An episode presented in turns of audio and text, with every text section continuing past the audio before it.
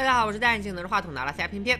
今天的偏偏悬疑社要跟大家解说一部经典的悬疑惊悚片《死神来了》。这个系列在我心中曾经能跟《电锯惊魂》并驾齐驱，都给我留下了深深的童年阴影。也正是因为看完第一部，吓得我好久都不敢坐飞机。呃，我是绝对不会承认机票贵的。废话不多说，开始今天的节目。男主小白是一个普通的高中生，这天全班同学组织去法国十天自由行，大家伙其乐融融，都十分期待这次春游。轮到小白办理登机牌了，突然看到航班时刻表有些异常，不停的变换着信息。更奇怪的是，好像除了他，其他人全都看不到。小白盯着窗外的飞机出了神，擅长油嘴滑舌的潇洒哥打断了他，原来是来问有没有兴趣一起去拉屎。真是好兄弟啊，有屎都一起拉。就着 BGM，俩人就在坑里释放着自我。不知道是不是因为小白太敏感，他听出了这首歌是约翰丹佛的，而歌手正是死于空难。来不及思考，广播已经在催大家登机了。上了飞机以后，小白还是觉得哪里不对劲。期间，美女姐妹花来找他换位子，美女有需求，哪有拒绝的道理？小白坐到了潇洒哥旁边以后，发现小桌板的纽扣居然是坏的，这让他更紧张了。还没起飞多久，飞机就出现了剧烈的颠簸。乘务员微笑着安慰大家，不要紧张，问题不大。紧接着就传来了机长的声音。女士们、先生们，欢迎大家乘坐 QS 七十八号航班，我是本次航班的机长。飞机遭遇部分气流，正在颠簸，请大家不要离开座位，系好安全带，收起小桌板，打开遮光板，调直座位靠背。感谢您的合作，Ladies and gentlemen, I'm the captain of flight QS 948. Please be seated, fasten your seat belt. How are you? I'm fine, thank you. And you? I'm fine. 啊啊啊！我不开了，你妈了个逼，我方向盘着了，我操，我不开了。小白猛地惊醒，原来是一场梦。他醒来依旧还是很感动，顾不上搭理来交换座位的美女，赶紧跑去笑大哥旁边检查小桌板。这不巧了吗？这不是？难道自己不仅能预见未来，还被某种邪恶力量给钦点了？小白发疯似的冲着大家大喊：“飞机要爆炸了，赶紧他喵的逃命吧！”可没人信他的邪。同学阿强甚至还想用拳头堵住小白的嘴。除了一个叫静静的女同学，她一脸震惊，就像事先知道什么，结果被小白说中了一样。飞机上一片混乱，最后劝架的、看热闹的，带上小白和一个女老师，总共六个人被乘务员拖下了飞机。静静想都没想，紧跟其后也下了飞机。大家都在抱怨小白毁了自己的法国深度游，阿强再一次和小白大打出手。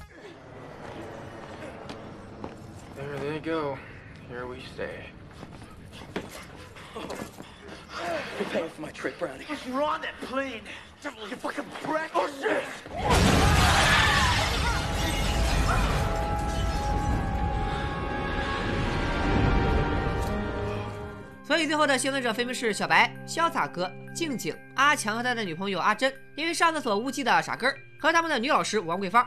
就连小白自己都解释不清楚到底发生了什么。大家录完口供之后，都被爸妈接回了家。有关部门调查了很久，也查不出飞机爆炸的原因。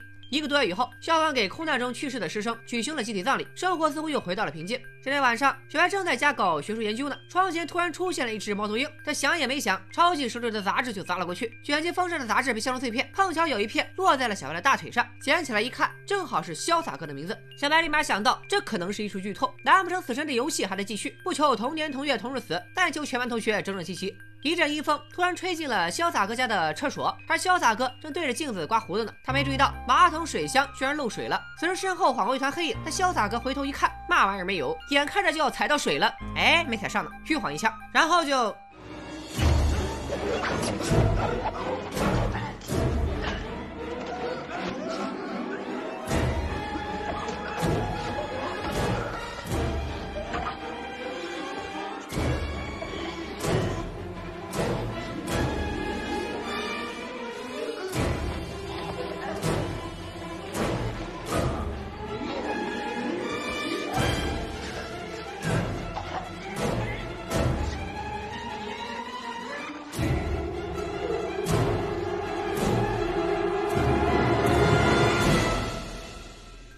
没想到一世油嘴滑舌的潇洒哥最后会死于狡猾。潇洒哥刚断气，地上的水就反物理学的又倒流了回去。就在这时，小白也赶到了潇洒哥家。由于没有证据，潇洒哥最后被判定为自杀。小白却觉得不对头，因为潇洒哥在葬礼的时候还约他改天出去玩呢，一点也不像会自杀的样子。痛失，好友的小白现在只想静静，然后静静就出现了，他也来到了现场。为了弄清楚一盘死神杀里是不是有两张预言家的牌，小白找到了静静，这才得知自己能预知危险，但是静静只能预感危险。小白懵了，搁这儿跟我玩阅读理解呢？我给大家解释一下吧。总的来说，静静只能感觉到危险，但并没有开天眼，不能明确看到到底是什么样的危险。技能值略低于小白。两人一见如故，一面如旧，一拍即合，当即就决定去找潇洒哥的尸体，希望能搞清楚这背后的秘密。结果在殡仪馆遇到了一个黑人，黑人说自己抬棺也有些年头了，现在年纪大了，腿脚不方便，就转行来殡仪馆研究尸体。他告诉小白和静静，人固有一死，或死于空难，或死于狡猾，或死于其他有可能的事情，一切都是有剧本的。执笔编剧幸死明神。那天你们幸运的逃出空难之后，死神又为大家每个人量身定做了一款 VIP 死亡套餐。要想活命，那就继续凭你们的直觉猜一猜，自己到底会在什么时候、什么地方、以什么方式去死。不过你们得明白，早死晚死，早晚都得死，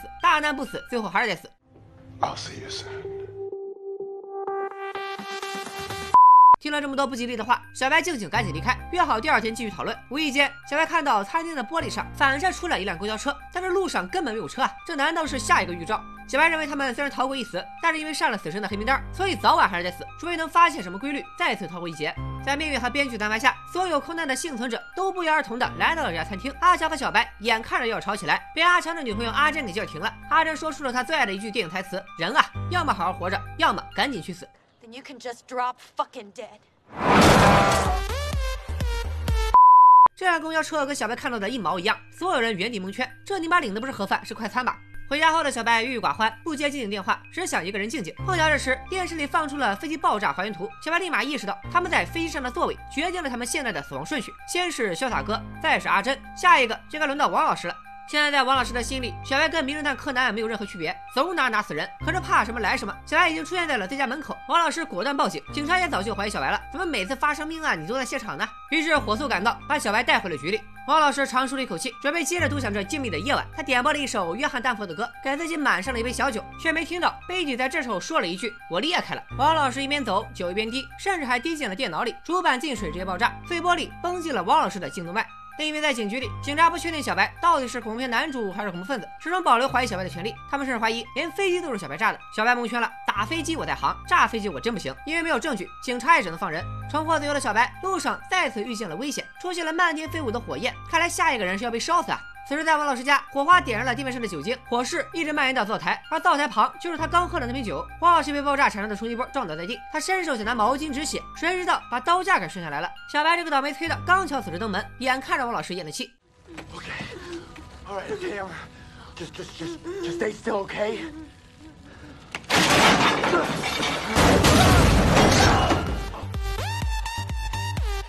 情急之下，小白徒手拔下了王叔胸口的刀，这下好了，现在刀柄上全是他的指纹，放进滚筒洗衣机里也洗不清了。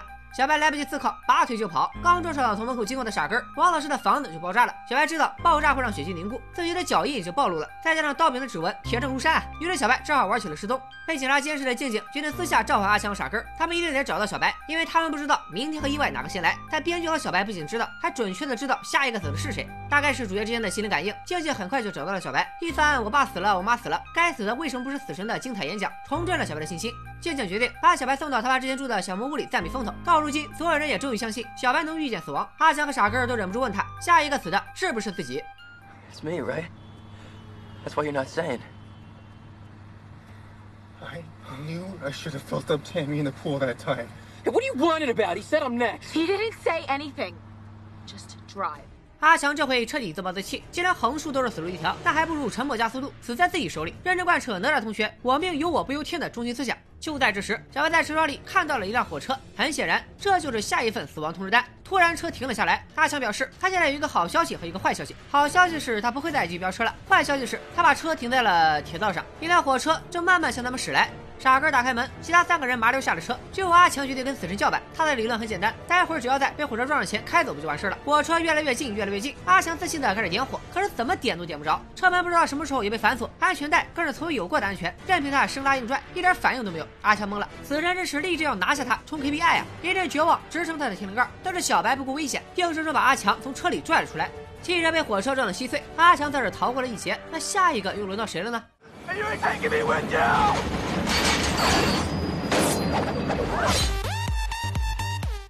整这么一出，倒是把小白给整兴奋了。他终于悟出了获救的办法，因为他成功救下了阿强，所以阿强活了下来。但是死亡名单也会自动顺延到下一个待宰的小羔羊，所以傻根死了。虽然死神兢兢业业，办事有章法，但只要自己遇见之后及时制止，这一圈流程走完之后，说不定杀人计划也就停止了。这次的幸存者就能永远幸存下去。根据飞机上的座位顺序，小白推测下一个就该轮到自己了。他独自来到了静静老爸的小木屋，把所有尖锐物品堵上木塞，用胶带固定住了可能移动的家具，还把火源放进了离水最近的地方。吃东西只敢吃没有硬物的罐头，万事俱备，只差死神大哥的光临了。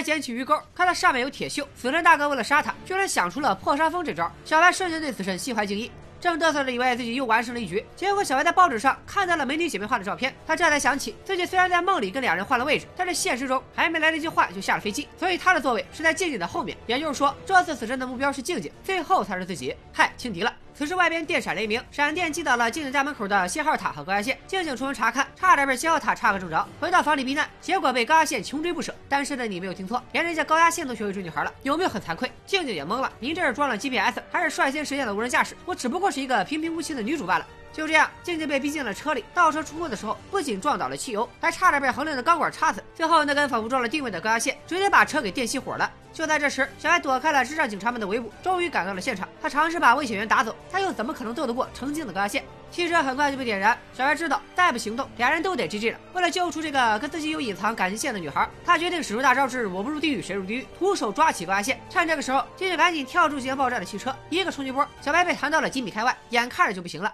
镜头一转，时间来到六个月后，小白居然奇迹般的活了下来。他和静静还有阿强来到巴黎，希望完成那次被中断的春游。这都平安无事半年了，死神估计早就把他们忘了。三人轻松的在街边喝着小酒，聊着天。但是小白还是没琢磨明白，阿强和静静是因为被自己救下，所以没死。可最后并没有人救自己，为什么自己还活得好好的呢？阿强不想再讨论这件事，他表示就按照顺序再死一轮，老子也是安全的。反正怎么轮，下一个也是小白。就在这时，一种熟悉的感觉迎面而来，小白好像又预感到了什么，起身准备离开。静静也有了不好的预感，连忙叫住小白。一辆公交飞驰而过，再晚一秒，小白可能就变成小番茄酱了。又是一系列熟悉的操作，公交车撞翻路灯，触发了一系列连锁反应，灯牌摇摇欲坠。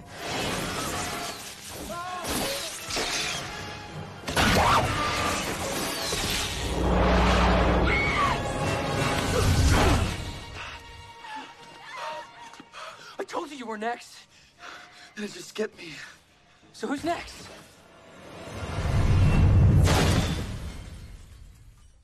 死神来了，于二零零零年三月上映，基本是三年一部。在二零一一年的第五部之后就没有新作了。到现在该系列刚好是二十周年。最关键的是，B 站有一个小伙伴天天给我留言，让我解说死神来了，甚至连名字和头像都换了，真是感动天感动地，吓得我都不敢动了。所以今天就做了这期解说，还放进了片片悬疑社里。死神来了的确是一部优秀的惊悚片，但是很多人会觉得它只是部纯商业的爆米花，没啥可深挖和解读的地方，放在悬疑社里是不是有点过？其实这片子还真是有够悬疑的。它最大的悬疑点不是下一个死的是谁，而是下一个死的人会怎么死。好比潇洒哥，镜头一开始给到了马桶漏水和录音机插头，大部分人第一反应肯定是触电死。谁知道潇洒哥拔了插头，而且没踩到水，接连两次郭式的虚晃一枪。就在观众们放下防备的时候，潇洒哥还是被水滑倒，被铁丝给勒住，而且因为打翻了沐浴液脚滑，就这样窒息而死。再比如女老师，此人先把酒、电脑、刀架等各种道具全部展示了一遍，那她到底是触电死，还是被炸死，还是被火烧死呢？我相信大部分人都很难猜到，这边上是被毛巾带下来的水果刀。这种不断翻转的死法，也能体现出死神对于每一个死亡机关设置的无比精巧，环环相扣。我感觉这个系列就可以出一款豆豆类游戏，玩家就扮演死神的角色，先设置好各种死亡机关，然后就可以开始各种 QTE 操作了。总之，这部片子对于死神的刻画相当有创意，他看不见摸不着，但是却无所不在，用各种意外事故取人性命。而死神的登场方式也很有仪式感，一股无名风拨动窗帘，或者一团阴影飘过，你就知道又有人要送人头了。反正自从看了这部电影，我就养成了很多好习惯，比如用完了东西一定要放回原位，盖好盖子。开着窗户的时候，绝对不拉窗帘什么的。本期片片悬疑社推荐作品《死神来了》，创意指数八点零，逻辑指数七点五，悬念指数八点零，反转指数八点零，吓尿指数八点五。豆瓣评分七点八分，IMDB 评分六点七分，片片给出的悬疑鸡蛋值八点零分，强烈推荐。最后再说一句，如果你认为《死神来了》只是一部惊悚片，那你就大错特错了。这其实是一部非常精彩的职场教育片。是谁严格遵守公司 KPI，一刻也不松懈？是谁制定了一场场完美的执行方案？又是谁就算工作出现小失误，也绝对会回头修正？没错，他就是死神同学。这绝对是别人见过的最敬业的反派，任劳任怨，一丝不苟，简直堪称模范标兵。而他在续集《死神来了二》中的表现依旧非常抢眼，各种花式死法比第一部还要血腥刺激。而且新一批被选到的孩子们与第一部的几位主角还有千丝万缕的关系。当然了，在这。部电影里主角光环是不存在的，只会让你死得更惨。要是你不敢看原片，那就疯狂给片片三连吧。本期再看过呃五十万，好吧好吧，本期再看过五千，我就接着干这个系列的第二部。咱们下期再见，拜了个拜。